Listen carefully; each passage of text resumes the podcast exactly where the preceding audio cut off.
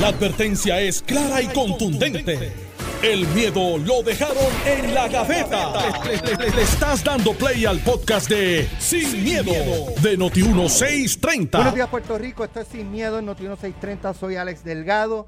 Ya está con nosotros aquí eh, en el estudio el presidente del Senado, eh, José Luis Dalmao, en sustitución del exgobernador Alejandro García Padilla.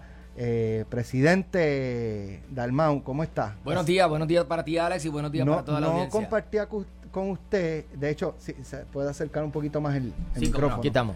Eh, desde los temblores de Guánica.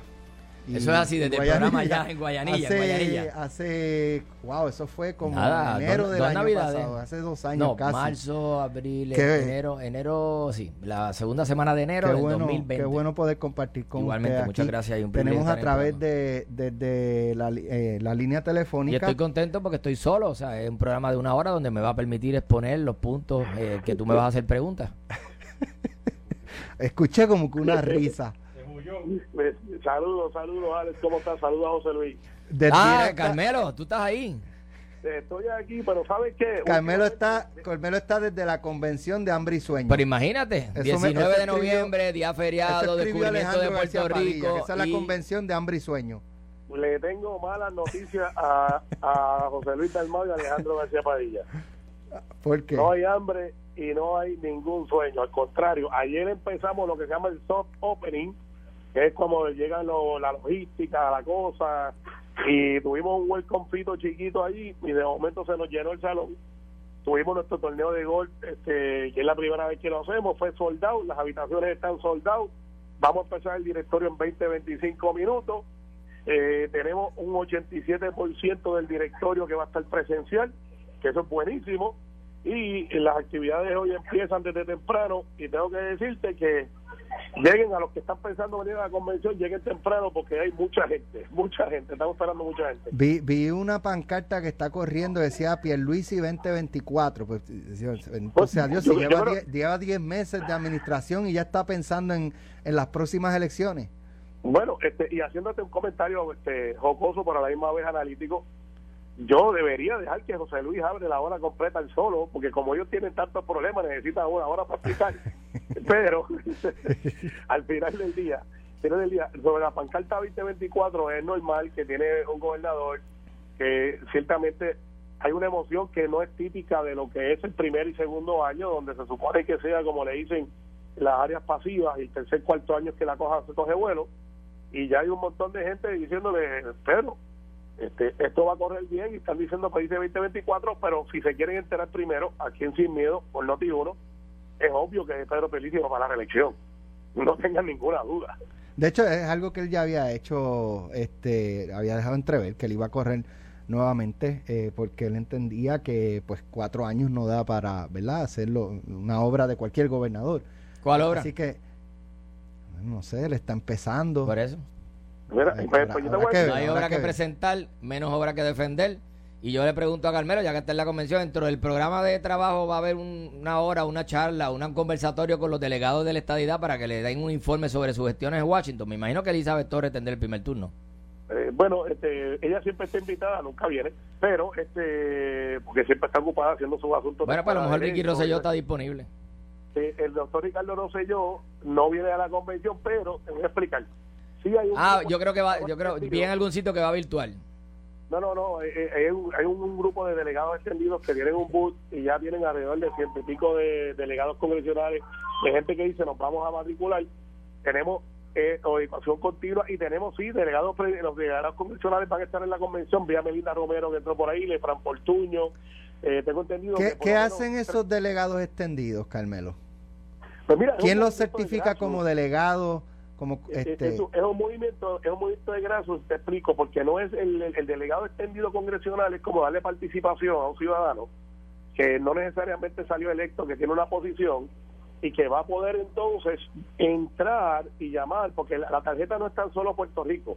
La tarjeta es de los 5 millones de puertorriqueños que están en los estados donde pueden votar por sus congresistas que de momento esa persona diga mire yo voto por usted y yo estoy como delegado extendido congresional, ¿sabes? Es un grassroots, hacemos o, o de raíz, movimiento de base, Y esa gente que llama a su legislador, como cuando llaman a José Luis en Cagua, cuando me llaman a mí en Bayamón, que me dicen, mire, yo soy el elector suyo y quiero una cita con usted o quiero hablarle de un problema, ciertamente ese delegado tiene más peso que alguien que llame de la isla y diga, mire, te estoy llamando desde la isla, eh, no voto por ti, no sé ni siquiera dónde tú vives, no sé lo que te pasa en tu comunidad y quiero que usted haga, mantiene este reclamo.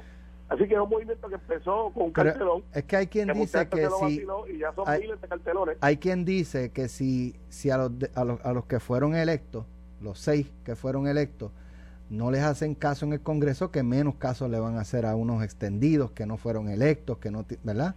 Por lo menos eso es lo que he escuchado. Pues, pues, yo difiero, yo difiero, y yo espero que José Luis diga que es un gran proyecto, porque José Luis está en contra. El de las cartulinas, excelente, es un gran papelón. No, no, eh, yo tengo que decirte que llevan años de años de años, mucha gente del Partido Independentista, de otros movimientos, de maestros, de enfermeras, con cartulinas por ahí frente al Capitolio todo el tiempo y no creo que estén haciendo un papelón, están expresándose y ya los que creían que antes tenían 100, 200 mil personas para que se fueran a protestar por ellos, creo que eso ya es cosa del pasado. Así que eh, nosotros Cuando... con las cartulinas y, y, bregamos al final del resultado a ver cómo nos va. El, el elector de a pie, el ciudadano que no tiene recursos y compra de su bolsillo, no con fondos públicos, una cartulina para expresarse, eso es libertad de expresión. Pero pagarle a unos cabilderos 80, 90, 100 mil pesos para pararse con una cartulina a 300 metros de distancia, porque las verjas son anchas frente a Casa Blanca, eso es un papelón, con fondos públicos. Te dice eso papelón. Porque Ricardo Rosselló puso eso como parte de. Bueno, pero él no cobra. Pero mira, Alex, de la misma manera, de la misma manera que algunos, ¿verdad? Eh, ciudadanos se expresan a favor del Estado, lo cual yo respeto. Cuando los estadolibristas vamos a Washington, entonces dicen, ay, los populares están obstaculizando el avance de la estadidad. Bueno, pues claro, porque no la queremos.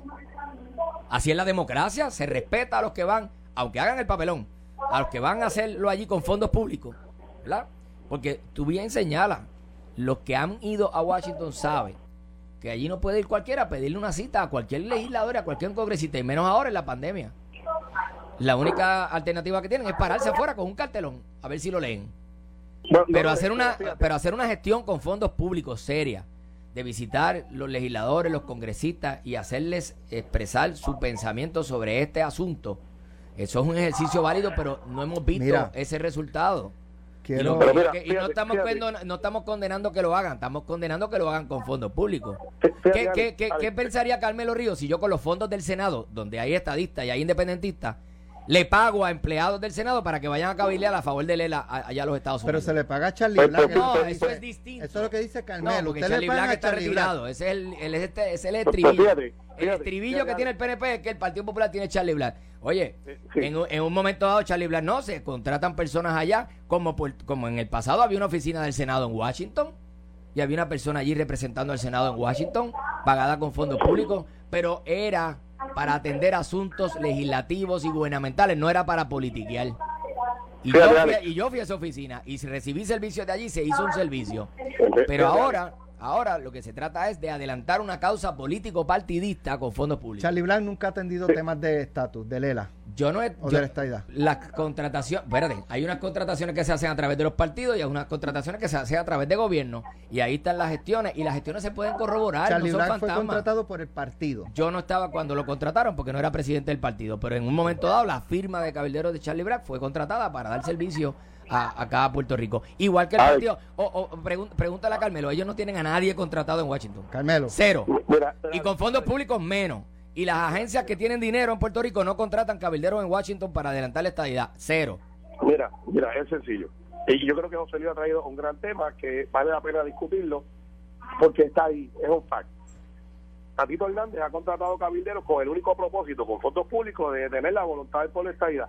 Para la pregunta que hace José Luis, que si él nombra personas o le da a personas para que vayan a cabildear en contra de esta idea con fondos públicos a promover el ELA, pues fíjate, yo creo que eso es válido.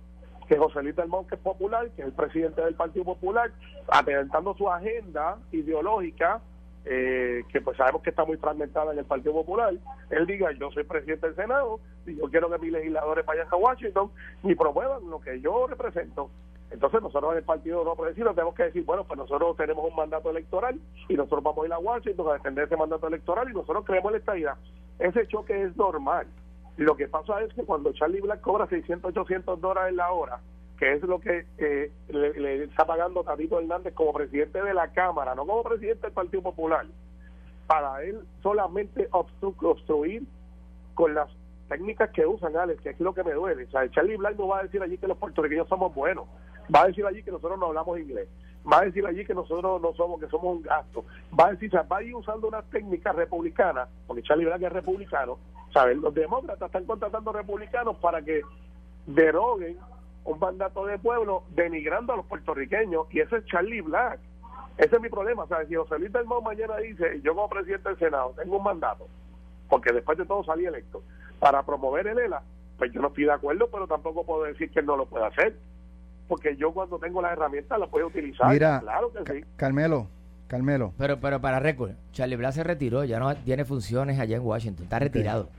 Carmelo, quiero tocar el tema, pues sé que ya en, este, en breve tienes que, desconectarte y le vas a ceder todos tus turnos a, José Luis Dalmau, está muy triste. Le preguntas de Charlie Delgado, le preguntas de, de Manuel. No, y yo también voy a preguntar de los alcaldes que hablan del gobernador, los alcaldes PNP que hablan del gobernador, los legisladores que votan en contra del gobernador. Secretario de Educación, anoche, eh, déjame tener primero, ¿qué, su impresión del secretario de Educación. El secretario de Educación hasta este momento yo tengo una buena impresión de él, es una persona accesible, ha, tenido buena comunicación con los alcaldes, pero, señalo que el Estado interino, ahora en propiedad, tiene que someter su informe financiero. Claro, Pero, pero, por ejemplo, ayer hablaba con el portavoz del PPD en el Senado, eh, Javier Aponte de Almao, y dijo, si no saca a Héctor eh, Joaquín Sánchez, lo colgamos. Esa es la evaluación de él. Ese es el voto de él. Nosotros, como, mi presidente de la Comisión de Nombramiento, vamos a hacer todo. O sea, que él hablaba por él. Por él, no por, la, delegación. Por él. Eso es, su, eso es su posición. Cada legislador, fíjate,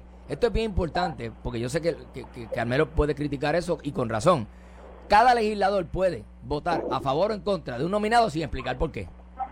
Cuando el gobernador nomina a alguien, cuando el gobernador nomina a alguien, nadie dice, ah, mira, lo nombró porque es PNP. Ah, mira, lo nombró porque es, este, eso es, eh, eso, es su, poder. Ese mismo respeto es el que yo señalé hoy en los medios que pido para la Asamblea Legislativa. Los legisladores votan a favor o en contra de un nominado, como la Constitución se los permite, sin explicar por qué.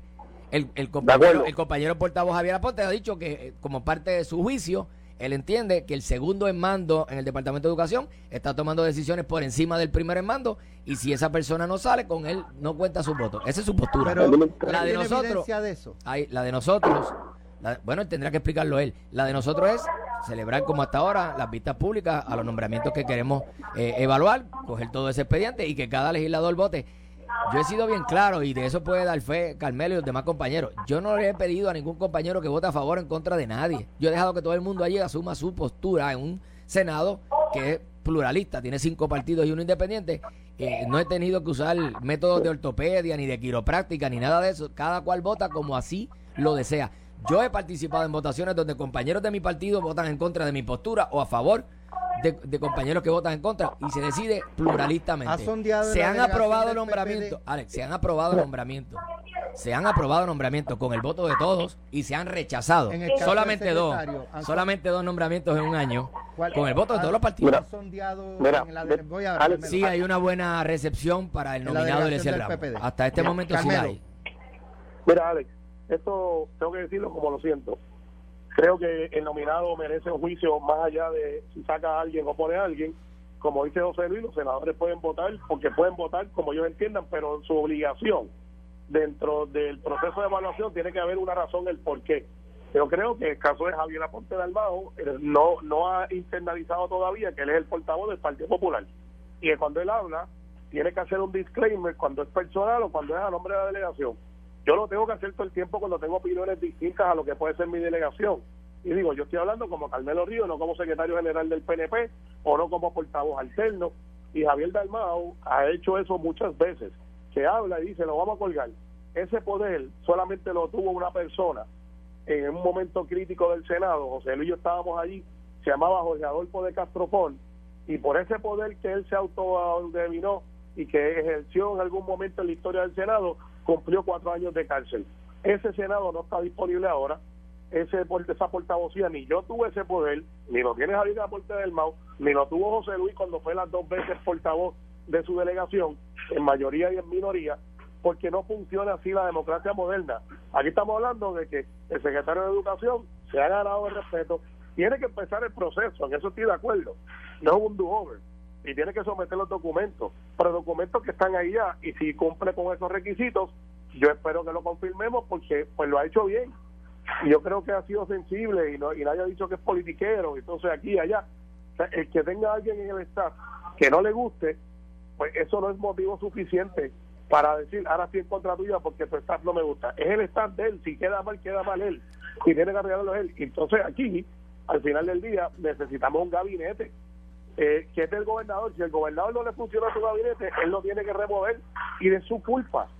Yo creo que el Senado debe de hecho, las herramientas. Qué, qué, bueno, qué bueno que este programa se graba, porque esas expresiones de Carmelo, yo estoy de acuerdo con ella. Lo que se hizo mal en el pasado no se justifica hacerlo ahora, pero en el pasado, si la persona no tenía el color azul, no era confirmada. Así era. Si el gobernador nombraba a alguien que en algún momento dado había sido nominado por una administración popular, era el único motivo para colgarlo. Y aquí nosotros confirmamos todo el gabinete del gobernador.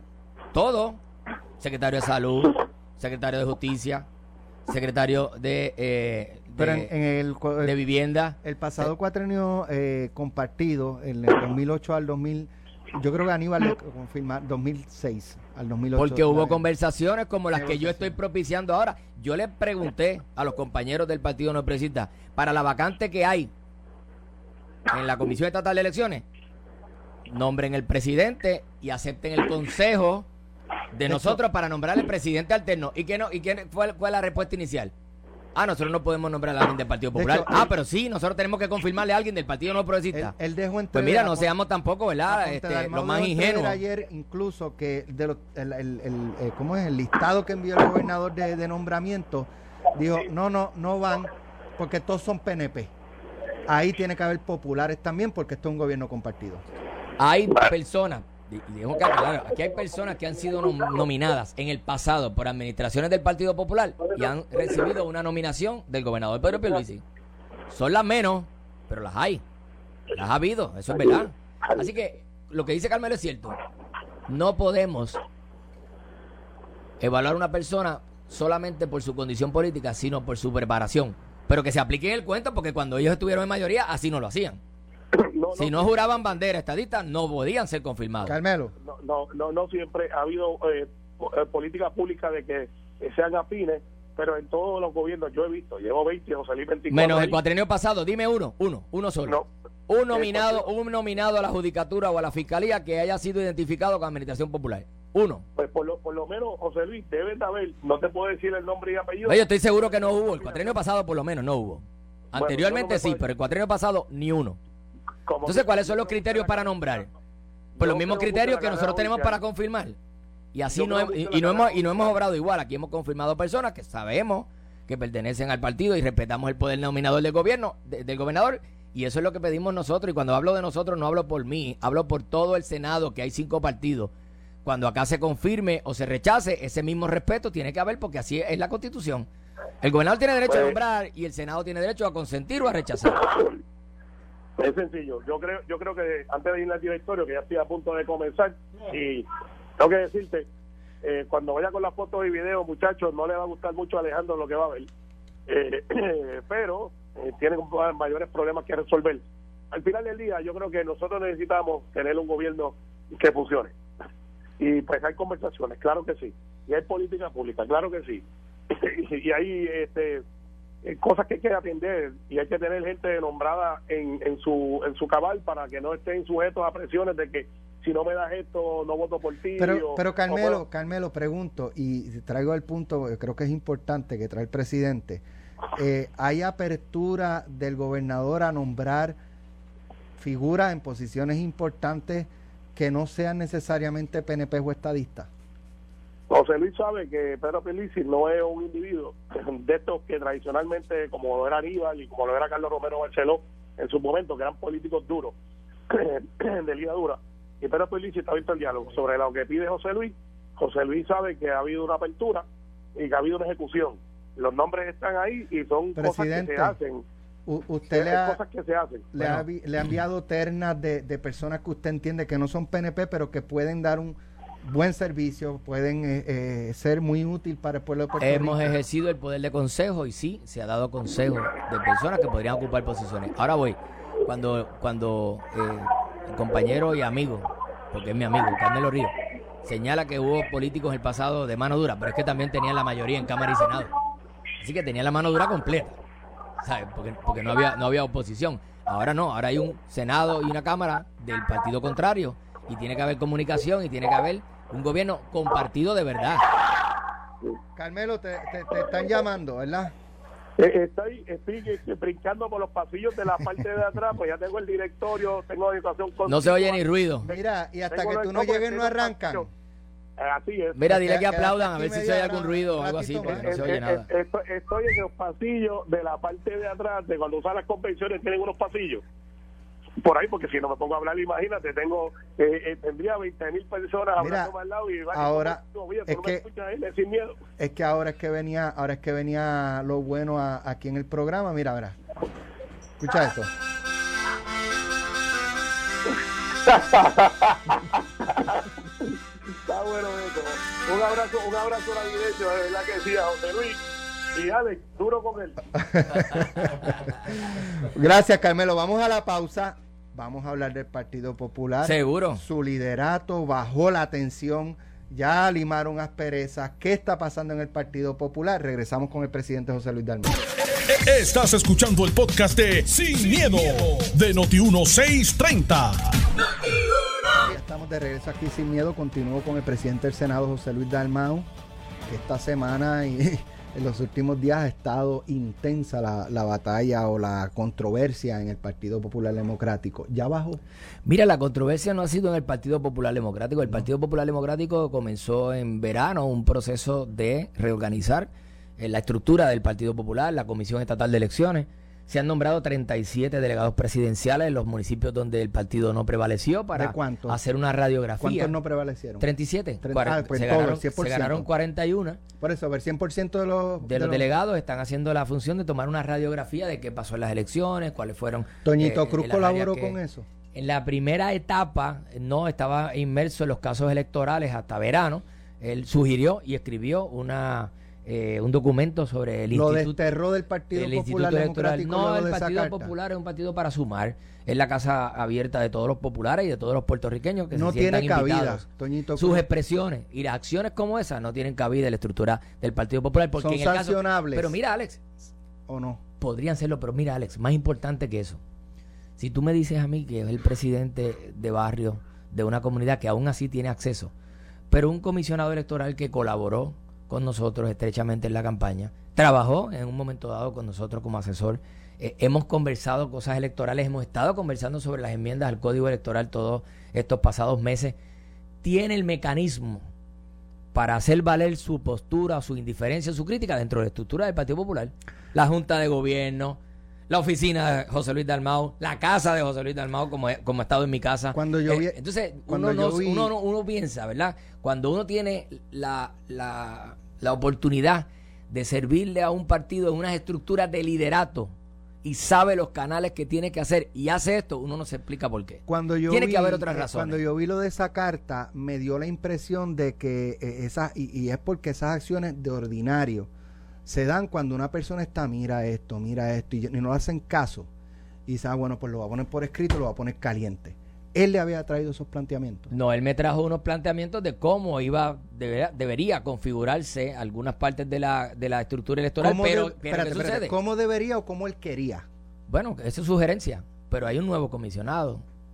Hay una realidad que él sabe o debería saber y quizás el país no sabe. El código electoral, hasta que no se enmiende, el código electoral establece unos mecanismos de reducción. Por ejemplo, se van a reducir las HIP a 12. De 110 a 12 HIP. A partir del próximo año. Quiere decir que hay 100 empleados que se quedan sin trabajo. Eso dice el código. La Junta de Supervisión Fiscal le dio un recorte de 32% al presupuesto de la Comisión Estatal de Elecciones. O sea que no va a haber para pagar nómina a ciertos empleados. Esa reestructura se tiene que trabajar y es lo que está haciendo el comisionado electoral Ramón Torres. ¿Qué pasa? Que cuando esos cambios se dan, se den ahí o se den en una escuela o se den en una agencia de gobierno o se den en una compañía privada, siempre los que estaban antes van a decir, ah, pero espérate, no me cambies esto, yo sugiero que no hagas esto otro, ah, mira, esta gente yo la traje, no me la saque. Esas cosas pasan, que hay insatisfacción con los cambios.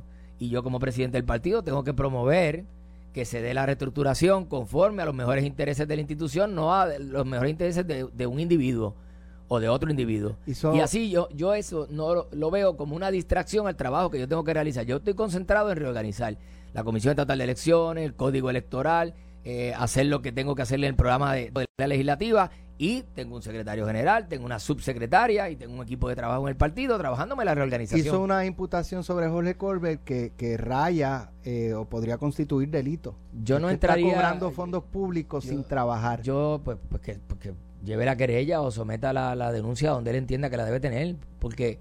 Eh, Jorge Colbert trabaja. Pues claro que trabaja, claro que trabaja. informa y usted ve lo que le está haciendo. Pero mira, Jorge Colbert. Por ejemplo, esa misma reorganización. Al, igual, que José Cruz, que está aquí conmigo, al igual que el licenciado José Luis Garalza, al igual que el, secretario del Senado Yamil, son personas que llevan muchísimo tiempo, muchísimo, no es de ahora, muchísimo tiempo en las estructuras del partido. Y déjame decirte, yo he llamado a muchas personas que en algún momento dado tuvieron diferencias con el partido o estaban disgustadas y los he invitado a trabajar por el partido. Usted ha, y he empezado a asignarle tareas. Eh, esta semana usted ha visitado eh, municipios, este, comités de campaña, ha tenido contacto con la base del partido. Bueno, con, la, la, sesión acabó el martes. Ah, Miércoles y jueves yo tuve participación pública en actividades públicas. Y me encuentro, claro, con populares. Públicas de, eh, como, como Encendido de, la Navidad, este, actividades... este Y esos populares que se le acercan, le, le han hablado del tema... Están molestos, los populares no les gusta ver los populares peleando. Y yo no estoy peleando. A mí me enviaron una carta que supuestamente era para mí. Cuando termino de leerla tenía copia para tres personas más. Se, se dice quién la filtra o quién no la filtra. El problema no es que la filtren. Cuando uno escribe algo sabe que en algún momento está escrito ahí se va a ver. Lo que no debió haber sido el, el escrito de la carta. Eso no tiene cabida dentro de la estructura del Partido Popular porque hay los mecanismos para atender las preocupaciones. Si de verdad son preocupaciones genuinas para la colectividad, el liderato y la experiencia que tiene Toñito sabe que esa carta no le hace bien al partido, le hace daño. y aún así, la envía. Toñito contra usted, Tatito contra usted. No, no, no. Jesús no, Manuel, Héctor Ferrer y Ramón contra Tatito. Eh, Toñito, estamos hablando...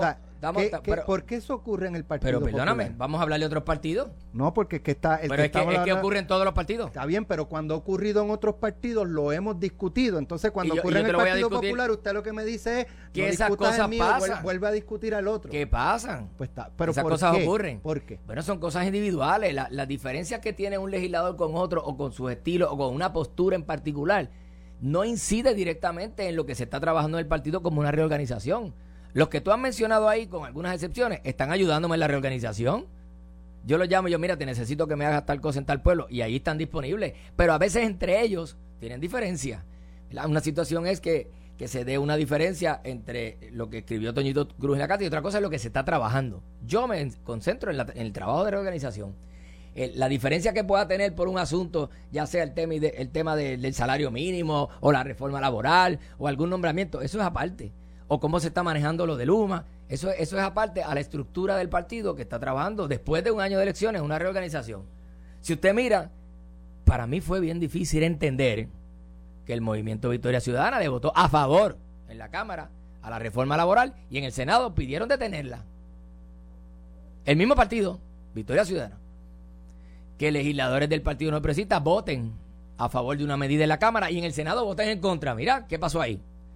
No hay dirección, no hay líder, no hay este, cohesión para votar consono a un mismo asunto, a un mismo partido. Esas cosas suceden, Alex. ¿Qué pasa? Que esta semana, a raíz de la carta y a raíz de unos señalamientos de, de participación en actividades de cabildero, pues dicen, ah, mira, el Partido Popular. No el Partido Popular, son eventos que ocurren entre populares, pero no incide directamente en la reorganización que estamos teniendo en el partido. ¿Hasta cuándo José Luis Dalmo va a ser presidente del Partido Popular? El mandato es hasta noviembre 3 del 2022 es el mandato. un año. Un año, menos de un año queda. Y, yo estoy seguro que antes de ese año yo voy a tener, con el favor de Dios, la reorganización del partido lista para el próximo ciclo electoral. Ese es su enfoque en este Este es mi este enfoque en este momento. Hablar de otra cosa en este momento es distraer la atención de hacer una reorganización que le sirva bien a la institución del Partido Popular, Si no a un usted- individuo si usted- ni a un posible candidato si futuro. usted- si su enfoque y su meta ahora mismo es la reorganización y poner al partido en condiciones de, de Por eso no entro en, las peleas chiquitas, porque el partido es más grande que las peleas individuales para candidaturas individuales. y logra eso antes de noviembre 3,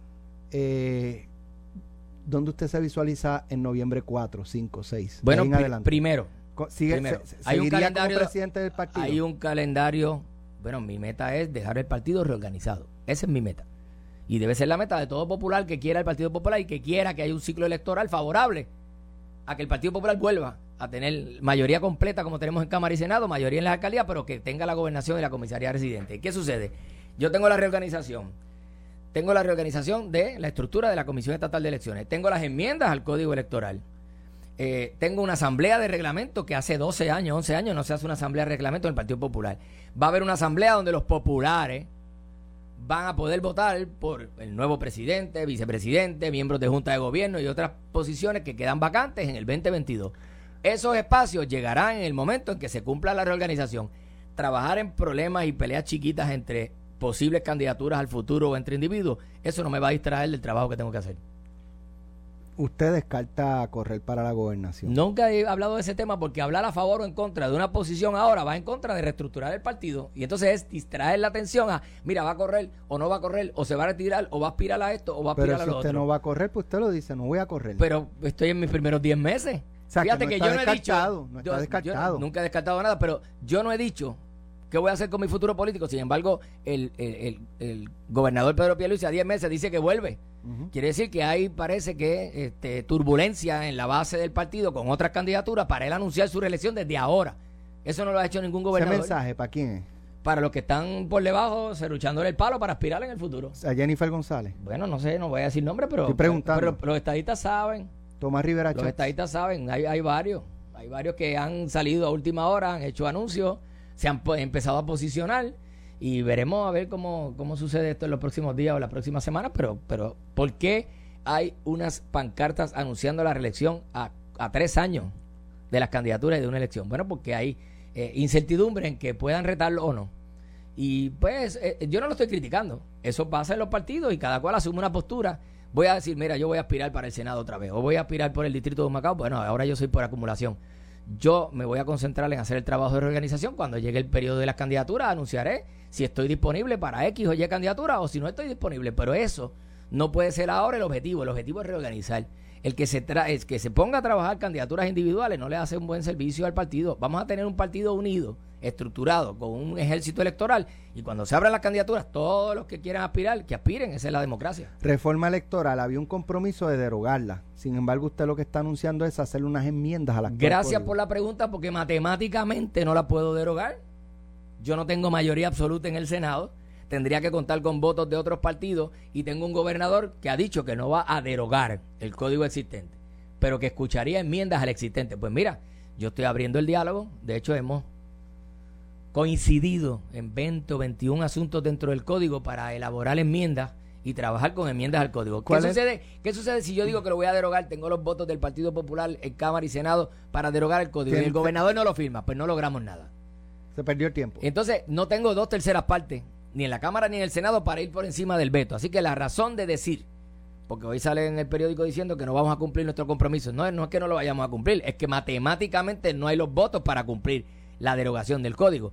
Pues entonces vamos a trabajar las enmiendas que sean eh, las serias y responsables y que todo el mundo pueda participar de las sugerencias de enmienda que puedan ser aprobadas, que puedan ser firmadas por el gobernador y que le sirvan a la credibilidad del ejercicio democrático de votar en el momento de un nuevo ¿Cuál ciclo es la electoral. enmienda más importante para usted? Hay muchas, pero por ejemplo, hay, hay que establecer unos controles para el voto por, por correo del voto ausente. O sea, aquí todo el mundo habla del voto ausente. Hay un voto ausente que es el que está en la casa encamado, que no puede ir a votar o que por la pandemia no pudo salir. Este el voto de los confinados, que también es un voto adelantado. Este el voto de las personas que están estudiando o están en el ejército fuera de Puerto Rico. Y está el voto por correo. Y en ese voto por correo no hubo controles suficientes para garantizar que la persona que emitió ese voto es esa Trayendo persona. ese tema, en el conteo de votos de- del Partido Popular, ¿se contabilizaron todos los votos? hubo, hubo eh, irregularidades, no puedo decir fraude, irregularidades en la manera en que se manejó ese voto. Por ejemplo, un municipio que lo manejó bien, Ponce, lo manejó bien para el Partido Popular. Ponce manejó unas 800 solicitudes por correo, en el Partido Nuevo Progresista y el Partido Popular más de 2.000. Pues allí la estructura electoral funcionó. Hubo otros municipios que fue al revés. El Partido Nuevo Progresista manejó la estructura del voto por correo y el Partido Popular no. Y ese municipio pues no prevaleció. Pero a nivel central hubo una serie de papeletas que se mezclaron con el voto ausente encamado, con el voto de los presos, con el voto del confinado, con el voto de, de las personas que están en el ejército y estudiantes, con el voto regular por correo. Y ahí hubo una mezcla y por eso es que no hubo certeza. Y por eso tantos casos en recuento y por eso tantos casos en los tribunales, porque hay personas que dicen cuando van a votar, yo no solicité el voto por correo. ah, sí, aquí está, usted lo solicitó y votó. Yo no fui el que voté, así que ahí hay una posible irregularidad o fraude en el voto de esa persona. Y eso ocurrió en toda la isla. ¿Cómo se controlaría eso? Bueno, poniendo las reglas de juego eh, como tienen que ser y, estableciendo ¿verdad? unas métricas y unos controles para que ese voto no sea, no sea irregular o no sea fraudulento. Entre otras, la participación de los diferentes sectores en, en, el evento electoral. O sea, no puede un partido controlar toda la elección y excluir a los demás partidos en las decisiones que se toman. Aquí el reglamento de la Comisión Estatal de Elecciones y la ley establecía una cosa y después de las elecciones la Comisión Estatal de Elecciones y su presidente y su liderato determinó otras contrarias a lo que dice el reglamento y la ley. Esos casos fueron a los tribunales. Cuando la ley era clara, si usted va a votar por una persona right in, la ley dice que al lado en el cuadrito tiene que poner la X y se validó el que no tuviese que poner la X. Pero si la ley lo dice, ¿por qué tú puedes validar lo contrario? Y, eso trajo muchos problemas, así que tiene que ser bien clara las enmiendas que se hagan para que le dé confianza y certeza al proceso electoral. Presidente, muchas gracias por estar aquí con nosotros. Ha sido un honor y un placer eh, dialogar con usted. Gracias, siempre las órdenes. Le deseo lo mejor en esta temporada navideña, muchas felicidades y que el próximo año pues le traiga muchas cosas buenas. Salud, le pido a todo el pueblo puertorriqueño calma esta Navidad, prudencia al manejar, no tirar tiros al aire, eh, compartir en familia. Eh, esta es la mejor época del año para los puertorriqueños, siempre la vemos como una de esperanza.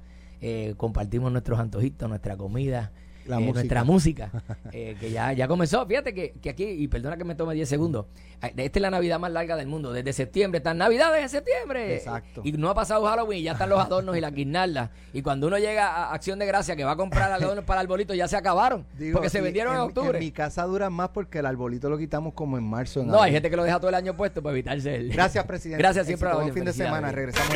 Esto fue, Esto fue el podcast de Sin, miedo, de Noti1630. Dale play a tu podcast favorito a través de Apple Podcasts, Spotify, Google Podcasts, Stitcher y notiuno.com.